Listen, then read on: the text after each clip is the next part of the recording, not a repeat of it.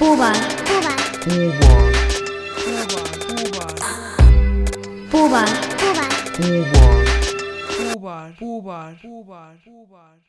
No me llama cuando semana fuera y ni tan molesta.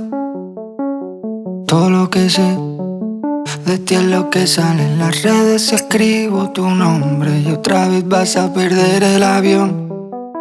Y otra vez soy una imbécil esperando a su hombre.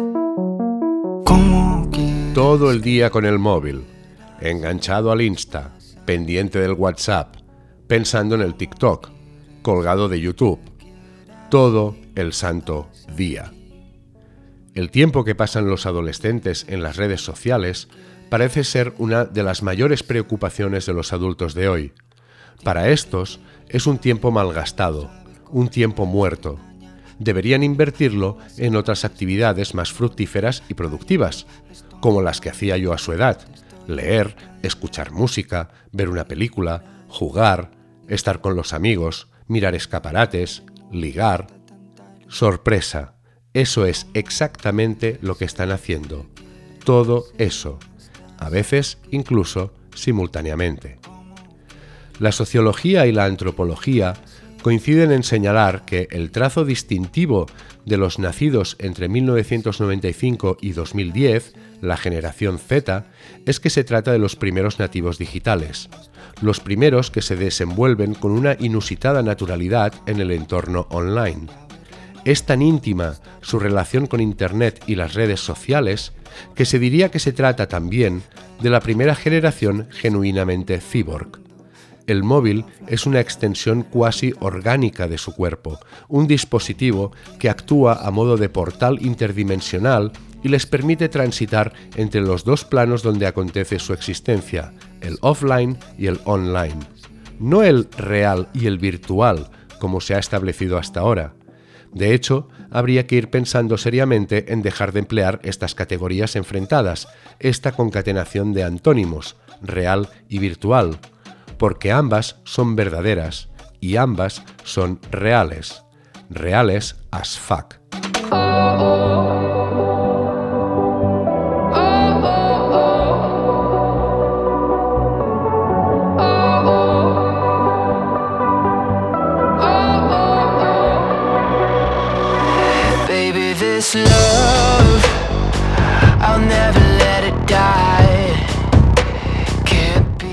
A estas alturas, es una obviedad que la relación entre el offline y el online es bidireccional.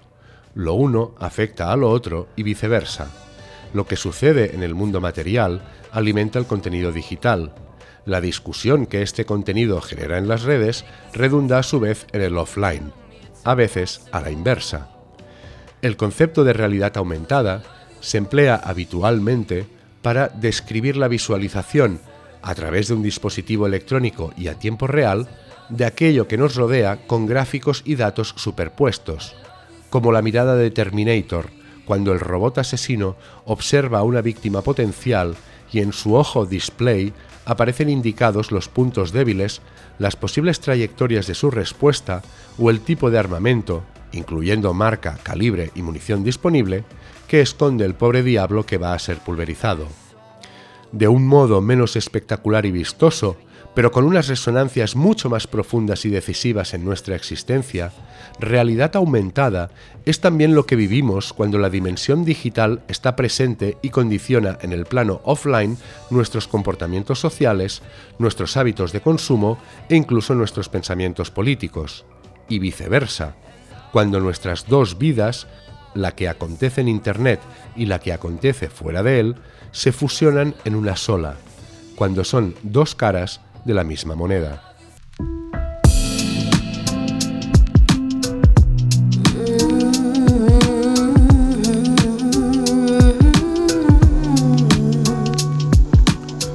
Los adultos empezamos a ser conscientes de esta realidad aumentada a principios de los años 2010, cuando las primaveras árabes, los movimientos de protesta como Occupy Wall Street y el 15M se articularon en gran medida gracias a las redes sociales y en particular Twitter. En aquel preciso instante, cuando descubrimos que un tuit albergaba el poder de devenir viral y convocar a miles de personas en la Puerta del Sol de Madrid o en la Plaza Tahrir del Cairo, nos dimos cuenta de que Internet ya no era algo otro, un lugar ajeno a lo real, formaba parte integral de un único todo, de una vida aumentada. Nosotros lo descubrimos en 2010 y aún hoy nos estresa el intento de gestionar esta dualidad. Pero la generación Z, nuestros hijos e hijas adolescentes, ya nacieron duales. Ya son Terminators informativos, cyborgs sociales, displays emocionales aumentados. Pero o aún no nos hemos enterado o aún no queremos enterarnos, quizá impelidos por el miedo egoísta a tener que reconocernos obsoletos, superados. Por eso, la mayoría de las veces, los riesgos que creemos que corren nuestros hijos e hijas en las redes no son más que reflejos de nuestros propios miedos. Tendemos a creer que su manera de habitar en la realidad aumentada parte de la división entre las dimensiones online y offline que nosotros todavía establecemos. Y va a ser que no.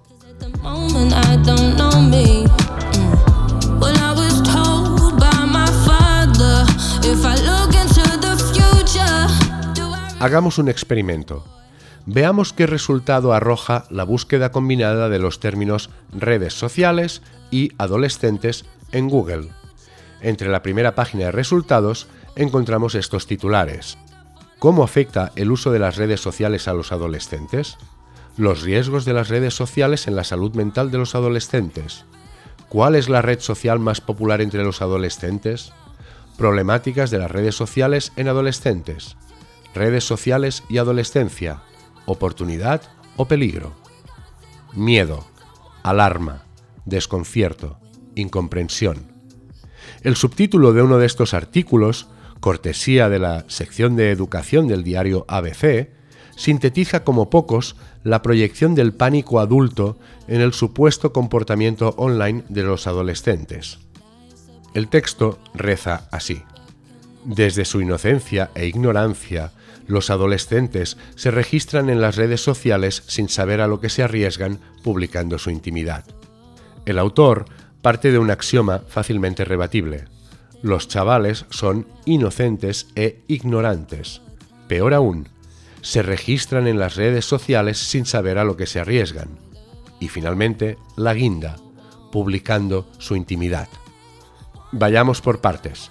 Al margen de la condescendencia adultocrática que destila la frase en cuestión, los adolescentes son poco inocentes, si bien es de suponer que al autor le convendría que lo fueran para justificar su autoridad, y aún menos ignorantes en lo concerniente a las redes sociales, principalmente porque, en tanto que nativos digitales, las redes son su hábitat natural.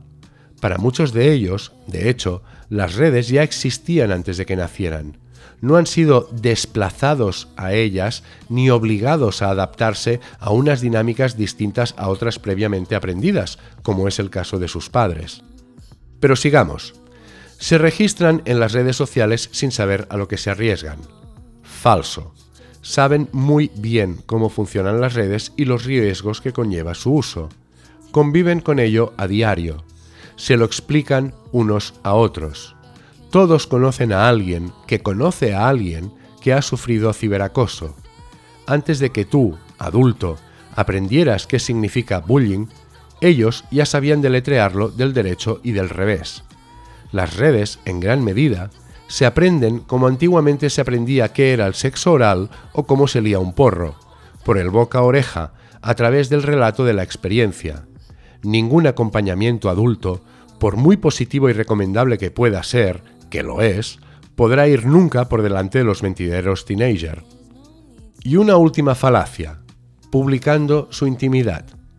Volvemos al punto de inicio. Los jóvenes son inocentes e ignorantes y no tienen la capacidad de discernir el grado de exposición de su vida que filtran en las redes. Antes al contrario, en general son tremendamente cuidadosos con lo que publican. Incluso tratan con extremado mimo cuestiones como cuándo y dónde publicarlo. El post, la story, el tweet o el TikTok no son gestos espontáneos ni impulsivos, responden a una estrategia minuciosa. En todo momento contemplan el abanico de reacciones potenciales que sus contenidos pueden generar, porque están construyendo la mirada de los demás hacia sí mismos, como siempre han hecho los adolescentes.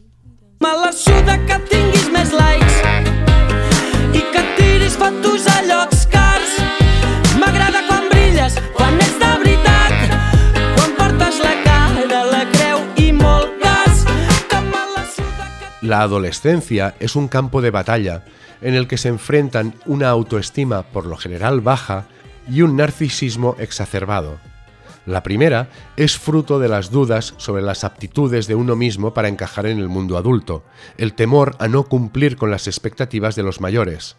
El segundo, un producto del deseo, la fantasía de cómo se querría ser. De este enfrentamiento surge la construcción de la personalidad, se concreta la imagen del yo que quiere proyectarse al mundo. Y las redes son el mejor escenario posible para ello. Los jóvenes cyborgs son plenamente conscientes del artificio en las redes, conocen la impostura y juegan con ella, como en el fondo también hacemos los adultos fuera de Internet. Los selfies, las poses, los filtros, los emojis actúan como dispositivos protésicos, extensiones artificiales de la personalidad con los que llegar donde las dudas no nos lo permiten. Son maquillaje electrónico. Disimulan las imperfecciones y enfatizan las virtudes. Son los tacones que nos hacen parecer más altos, el tinte que nos hace parecer más jóvenes, la camiseta que nos hace parecer más delgados. Si un adulto invierte tanto dinero en parecer más alto, más joven y más delgado, ¿cómo no van a invertir ellos el único capital de que disponen a manos llenas, el tiempo? ¿Qué proyecto merece más atención cuando tienes 15 años que el diseño de uno mismo?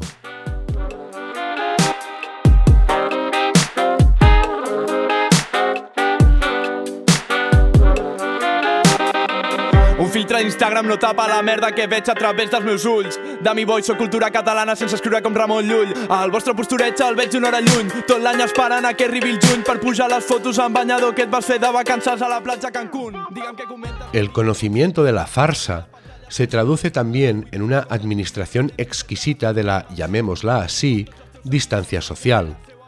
Un error común que cometemos los adultos es pensar que en la sociabilidad online no existen filtros, que las estructuras horizontales de distribución de la información y la opinión propias de las redes se aplican con la misma ligereza en el ámbito relacional, que del mismo modo que cualquiera puede decir lo que le plazca, también puede decírselo a quien le plazca, cómo y cuando le plazca. Craso error. La generación Z jerarquiza su trato con los demás, impone límites y categoriza al resto de usuarios. Es meticulosa a la hora de conceder acceso a su vida. También en el online sabe distinguir y acotar con claridad la esfera de lo público y la de lo privado. A los desconocidos los mantiene como espectadores silentes. A los conocidos de sus conocidos puede que les permita interactuar de vez en cuando y ante reacciones indeseadas recurre sin pensárselo dos veces al bloqueo o la denuncia. A menudo, incluso, categoriza su vida. Otra sorpresa. Seguramente, la cuenta de Instagram de tu hija que sigues no es la única cuenta de Instagram de tu hija. Es más que probable que tenga otra que solo pueden ver quienes le son más cercanos, sus amigas más íntimas, sus amantes. Es su espacio privado, su cuarto y su diario digital y tú no eres bienvenido.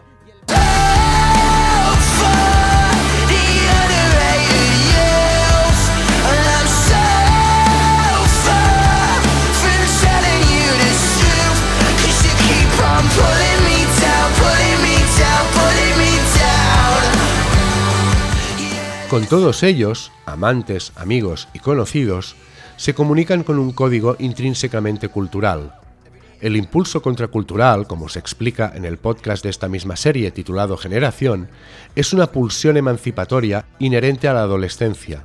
Los jóvenes quieren alejarse de sus padres para significarse fuera del núcleo familiar, como individuos independientes, para, ya se ha dicho, construirse una identidad. En el plano simbólico, esta ruptura se articula con la adopción de códigos y valores propios, Mejor cuanto más alejados de la cultura de los adultos, cuando no directamente enfrentados a ella. En las redes, la vibración contracultural resuena en la adopción de un lenguaje propio, una suerte de código cifrado prácticamente incomprensible para los adultos. Los acrónimos, los hashtags metairónicos, incluso el humor hipercodificado que esgrimen los teenagers en línea, son franjas de demarcación, fronteras idiomáticas que separan el nosotros del ellos, a los jóvenes de los viejos. LOL, Bomboclat, TKM, Adorps, IDK, XD, W8, jerga que además se modula más allá de lo textual con el matiz gráfico del emoji.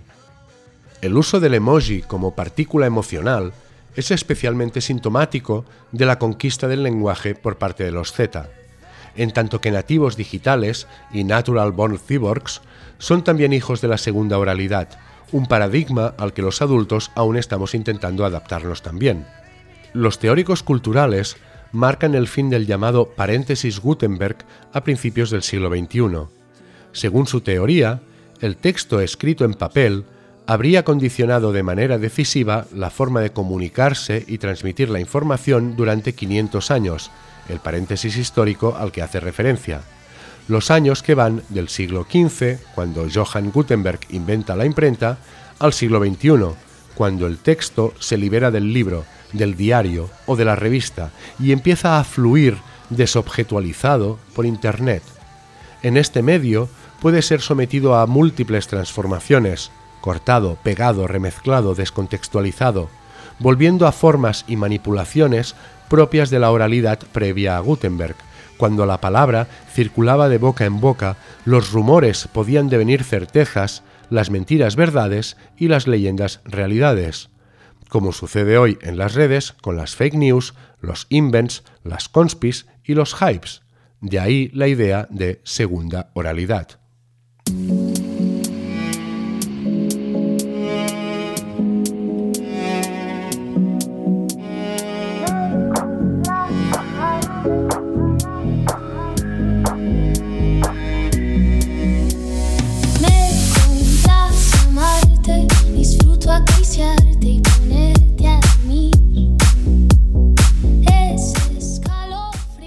Una de las particularidades del texto en la segunda oralidad, el texto online, es que puede ser matizado con elementos no textuales, como los emojis, esas caritas que expresan la amplia gama de sentimientos que van del amor, carita con corazones en los ojos, al enfado, carita con el ceño fruncido y enrojecida por la indignación, de la tristeza, carita llorando, a la picardía, carita de demonio con sonrisa malévola. Los emojis no solo son pictogramas con una prodigiosa capacidad de síntesis, también permiten puntualizar la palabra escrita como nunca antes se había podido, proporcionándole una graduación emocional inaudita. El sentido de una frase, acompañada del emoji adecuado, puede cambiar radicalmente. El emoji indica el grado de ironía o de contrariedad, señala cuando las palabras escritas son susurradas o gritadas son la voz adolescente que solo pueden escuchar otros adolescentes.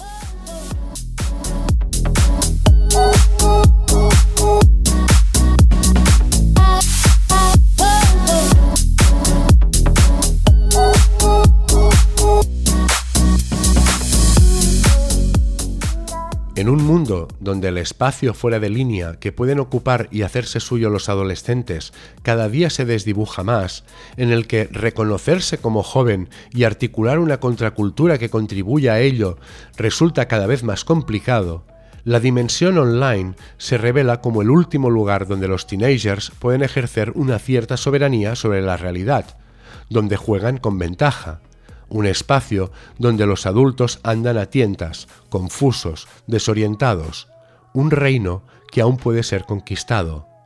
¿Por qué los jóvenes prefieren muchas veces vivir en Internet antes que en lo que sus padres consideran real? Porque no es país para viejos.